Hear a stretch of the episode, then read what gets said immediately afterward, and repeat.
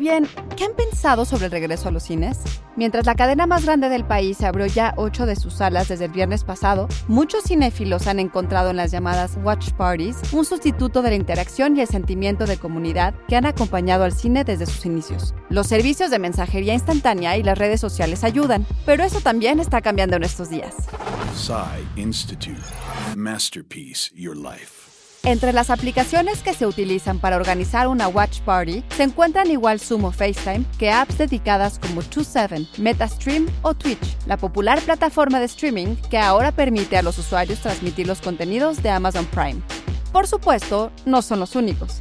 Scener te permite chatear por video mientras miras Netflix y Netflix Party es una extensión para Google Chrome que no solo permite a los usuarios sincronizar la reproducción de contenidos, sino que les agrega además un chat grupal. La app ahora tiene más de un millón de usuarios.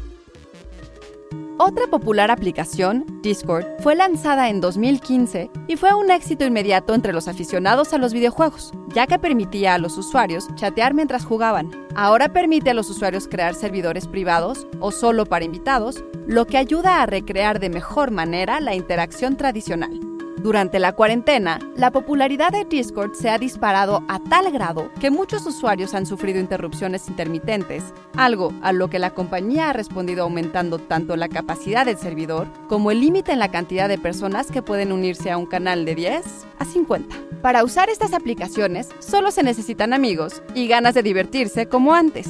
Y claro, tener una suscripción individual para cada servicio, de manera que todos los participantes inicien sesión desde su cuenta. Idea y guion de Antonio Camarillo, con información de Sensacine, Vox y The Verge. Y grabando desde casa, Ana Goyenechea. Nos escuchamos en la próxima cápsula SAE.